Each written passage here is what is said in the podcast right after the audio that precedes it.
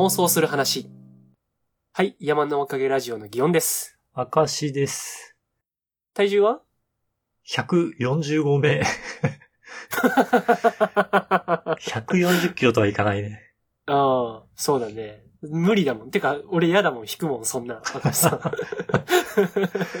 ちょっとね、肉体改造っていうレベルを越してるよね。うん。体の何か金属にしたみたいなんじゃないと無理だもん、そんなの。変わらずにさ、まだ50、多分2キロとかで来てるんだけど、うん。この間恐ろしい話で、あの、体鍛えるには何から始めるかみたいな。うんうんうんそしたらなんか体重の2倍程度の、うん。えーっと、タンパク質というか、体重の2倍？の、なんかあの、プロテインを飲むところから始めるみたいなのをネットで見かけたんだけど、体重の2倍？え、それは、何の期間で？え？い、1いヶ月一日？一日？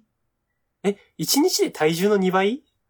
無理無理無理理。無理。だから、だから2倍って言ったら、100グラムぐらい取らなあかんってこと？って思って。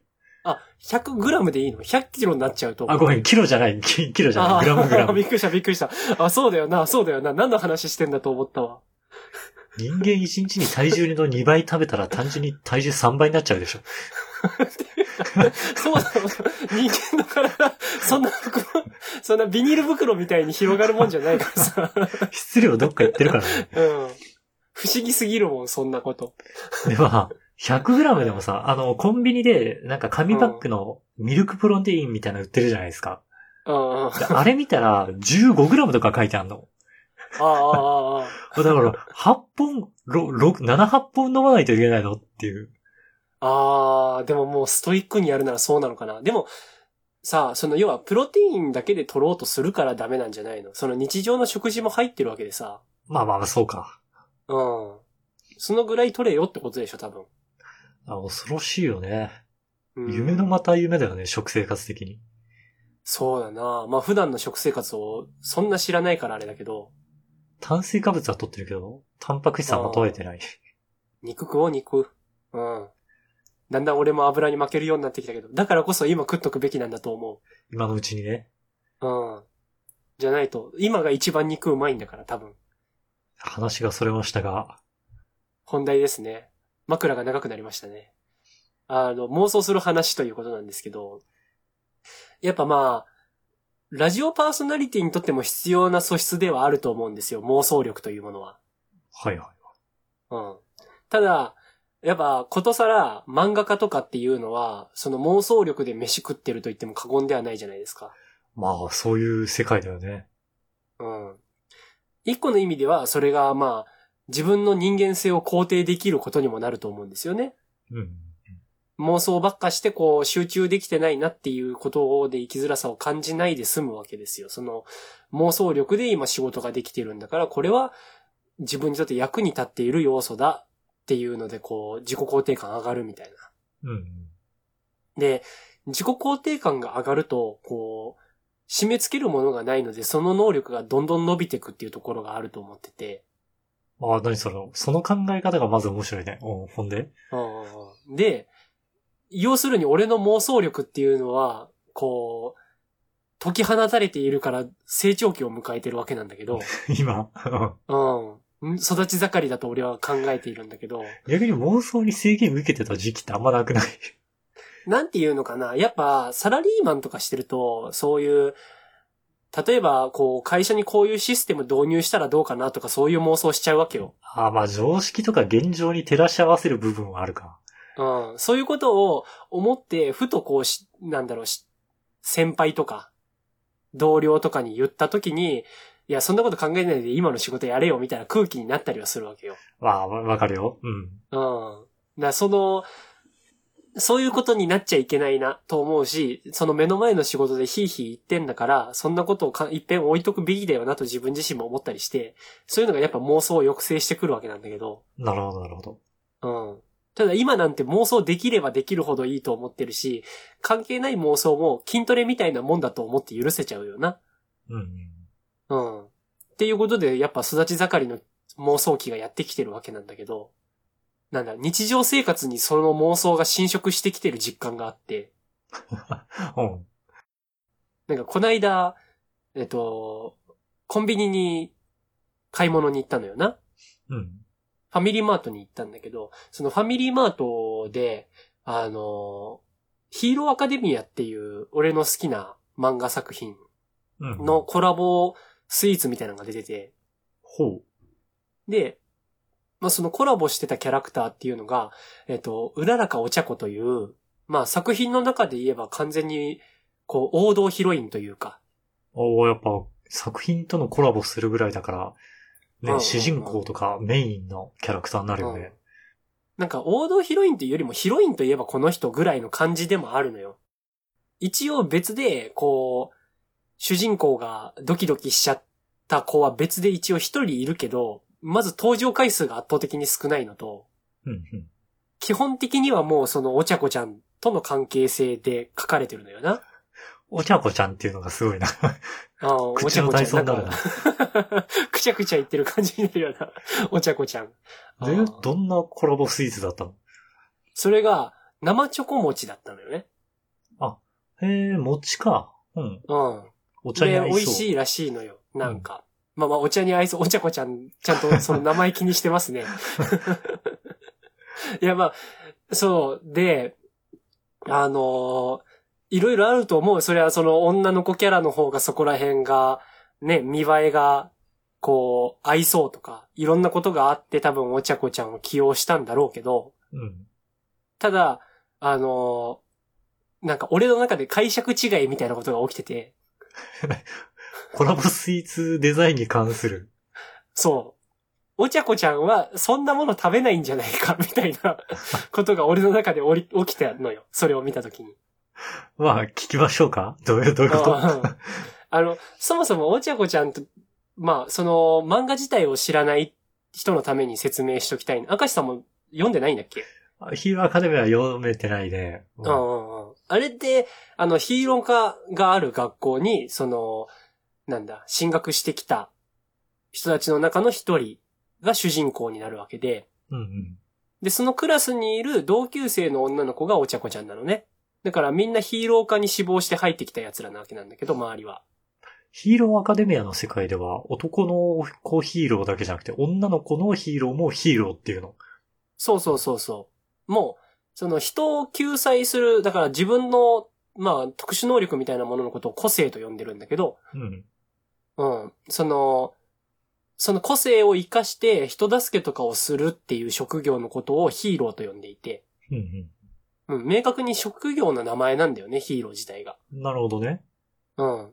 あれがその男性系とかそういうものではなくってっていう感じなんだけど、あの、だからそこには男女どっちも、あの、いるクラスにはなってて、で、まあみんなそれぞれヒーローになりたい理由とか、どんなヒーローになりたいかみたいなところが描かれながら進んでいくわけなんだけど、うん。お茶子ちゃんっていうのはそもそもヒーローになって、あの、稼いで、両親に楽をさせてあげたいみたいな思いとかが最初に描かれてるのよ。うんうん。そのぐらい、こう、なんていうのかな。あの、家のお金がそんなにある家じゃない、みたいな表現はあって、ああ、なるほどね。うん。で、楽させてあげたいんだっていう話をしてたりとか、あの、なんだ、こう、節約術みたいなところの紹介も、こう、話と話の間の、なんか単行本とかであるじゃん。ああ、幕間と言えばいいのかか。うん。1話、2話との間のところでちょっとキャラクター紹介挟んでますみたいなのとか、あのー、一コマ漫画みたいなのがラフで書いてあってみたいなのとか、なんかあるじゃん。うん。右のページの白紙のところにね。そうそうそうそう。で、あそこのところに、あの、お茶子ちゃんの節約術コーナーみたいなのが一時期掲載されてて、で、そこの内容で言えば、もうご飯とか食べたくなった時、もうお腹が空いちゃうっていうのはなぜかっつったら起きてるからだぜと。もう、うん。お腹が減ったら寝ちゃおうみたいな感じのとかを書いてあったりしたのよ。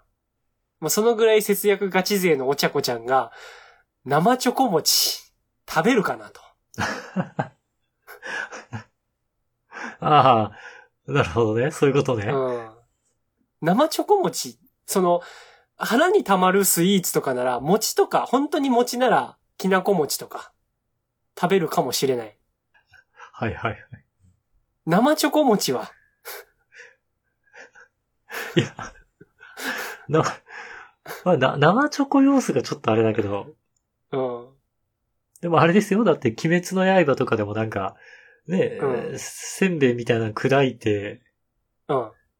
あ、米か、米みたいなんで、すりつぶして焼いて、今日はなんかね、餅せんべいだよ、みたいなのやってたじゃないですか。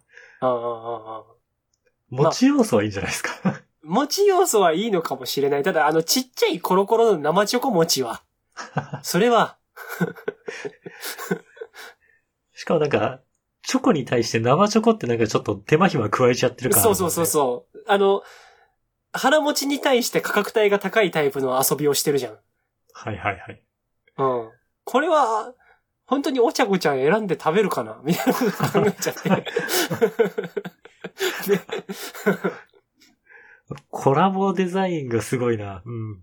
そう。で、あとは、とはいえ、ヒーロー化に入った当初から、こう、キャラクターたちも成長してるわけよな。うん。ヒーローっていうものをどう捉えてるかみたいな気持ちも変わってきたりとか、あとは、なんだろうな、その人間的成長も描かれたりしてて、で、その中でやっぱ、今っていうのは本当にこう連載してて最終章に入っているから、うん戦闘も激化してるわけよ。精神的な苦労も増えてるのさ。うん。だから確かに昔ほど食べるの我慢しようとか言ってられないはずなのよね。パフォーマンスを試す、あの、いい状態で保っていくために、たくさん食べて、しっかり運動してってしてると思うんだけど、うん。だから食うものの量は増えているはず。だから今までは食ってなかったものも食べるかもしれんけど、であればもう肉とかなんじゃないかとも思ったりして。その、運動エネルギー、運動するね、そうそうカロリーに変えるっていう意味で。うん。生チョコ餅で補給するかなと思って。まあ、心の部分ではそういうものが食べれるのは喜びかもしんないけど、お茶子ちゃんかなここに起用されるのみたいなことを思ってしまって。まあでも、あんまさ、そういうところやりすぎて、例えばさつまいもとかにしちゃうとさ、うん。なんかすごい戦時中感が出ちゃうじゃん。それはそれで良くないのかな？こうなんか、ね、さつまいもスイーツってこの時期あるじゃない？秋の時期だとね。うんうんうんうん。さつまいもはちょっとやりすぎじゃないみたいな。ああ、まあ確かにな。この、芋食っときゃいいだろみたいな空気出ちゃうか。貧しさの表現としてね。ああ。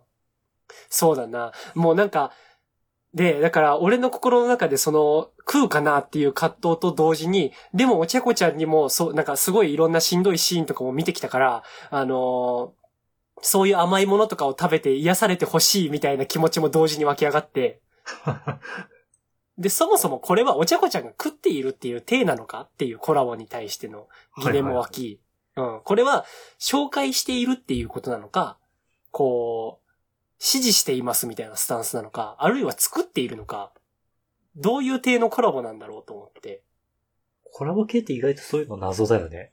うん。どういう立ち位置でそう存在してるんだろう。で、こう、スポンス、なんか、支持、応援してますみたいなスタイルだったら、お茶子ちゃんが応援しているようなものなんだから売れてほしいみたいな気持ちも、あの、割とこう、応援したいキャラではあるので、思ったりはするんだけど。てか、ヒロアカのキャラクターって応援したいやつが多すぎるんだけど、あの、うん。なんか、売れてほしいみたいな気持ちにもなるんだけど、ただ、これ食えてないのかな？食えてないんだったら、食える状態にしてあげてほしいな、みたいなのとか、なんかいろんなこと考えてしまって、そんなのないのに、実際は。食べれるならお腹いっぱい食べたいスイーツっていうそうそうコラボ。。食べてあげてほしい、みたいな。なんかそういう、食べさせてあげてるかな、みたいなこととか 考えちゃって。で、なんか、複雑な気持ちになりすぎて俺は買えなかったんだけど、そういう生チョコ餅が。なんか、そうなるぐらいには俺の生活に妄想が浸透してきていて。で、あの、食の妄想で言ってもう一個最近あったんだけど、うん。あのまあ、生チョコ餅とかの話した後であれなんだけど、俺もっと癖強い濃い味のもんの方が好きなのよな。癖が強いもんって例えばなんだうんなんていうのかな。例えばレバーとか。ああ、なるほどね。そういう、まあわかるよ。うん。うん。白子とかさ。ああ、嫌いな人は嫌いだよね、みたいな感じね。うんうんうんうん。まあその肝二つ、内臓二つ並べちゃったってちょっとあれなんだけど、あの、あとはなんだ？チーズのちょっと癖があるやつとかさ。あのあね、青カビの生えたやつね。あ、そうそうそう。ゴルゴンゾーラチーズとか。俺あれ食べれないわ。ああ、ああいうのがね、俺、酒のあてとかじゃなく単体で食える、美味しいと思っちゃうのよ。なるほどね。うん。そのぐらい。い好きなのよな。で、濃い味っていうのもだから、味付けが強いとかじゃなくて濃厚さがあるというか、そういうものが好きだから、あの、牡蠣とかも好きなんだけど。で、牡蠣とかに関してはもう俺牡蠣で当たった当日でもうまいっつって食える自信があるぐらい好きなんだけど。学ばんねえ、それは。うん。てか、だからどんな学びを得ようと牡蠣がうまいっていう学び以上の学びにはならないんじゃないかと思ってて。そういうこと？うん。日本人がフグを食べるまで頑張ったのと同じような原理働いてるね、それね。俺みたいなやついたかもしんないよな、マジで。そうだよね。うん。でもうまいんだよな、みたいな。ちょっと当たるぐらいだったらいいんじゃないのみたいな気持ちで食ってたやつがいたとしたら多分俺みたいなやつなんだと思うんだけど。なんか本当食に対する人間のその探求心みたいな、例えばなんか、こんにゃく作る過程みたいなのすごい調べたら、すうんうんうんうん。ね、こんにゃく芋から食べれるようになるまでの間に、うんそこまでするならもう食べなくてよくない？みたいな。だそうそう、石灰いっぺん混ぜようとかなったらそれなんなんて思うよな。から、すごいことを、人間のね、努力と知恵の結晶だよね。いや、本当だよね。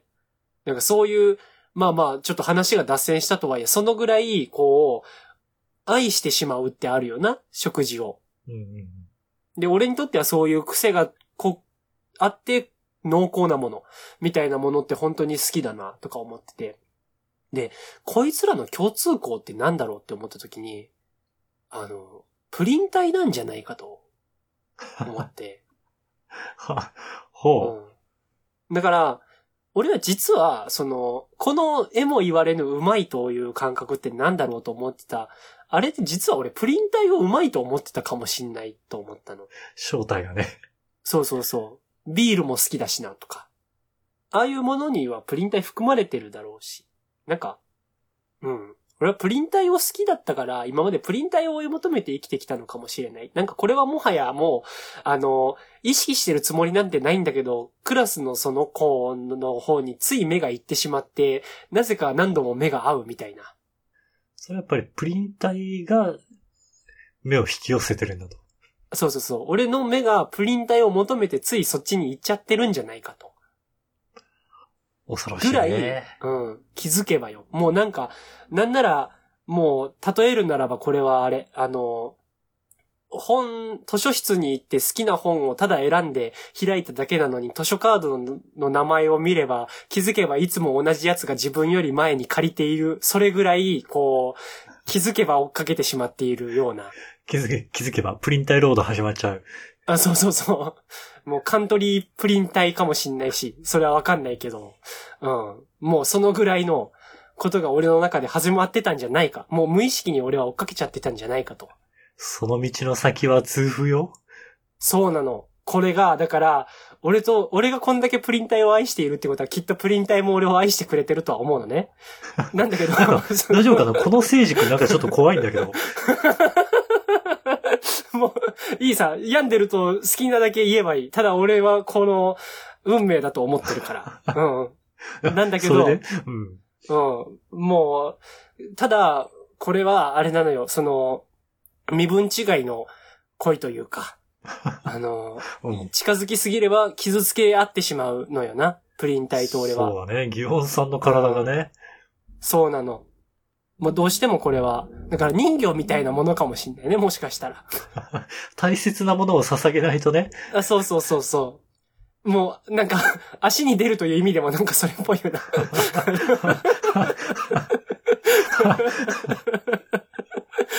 マンメイドかもしれない。そういう意味で解釈。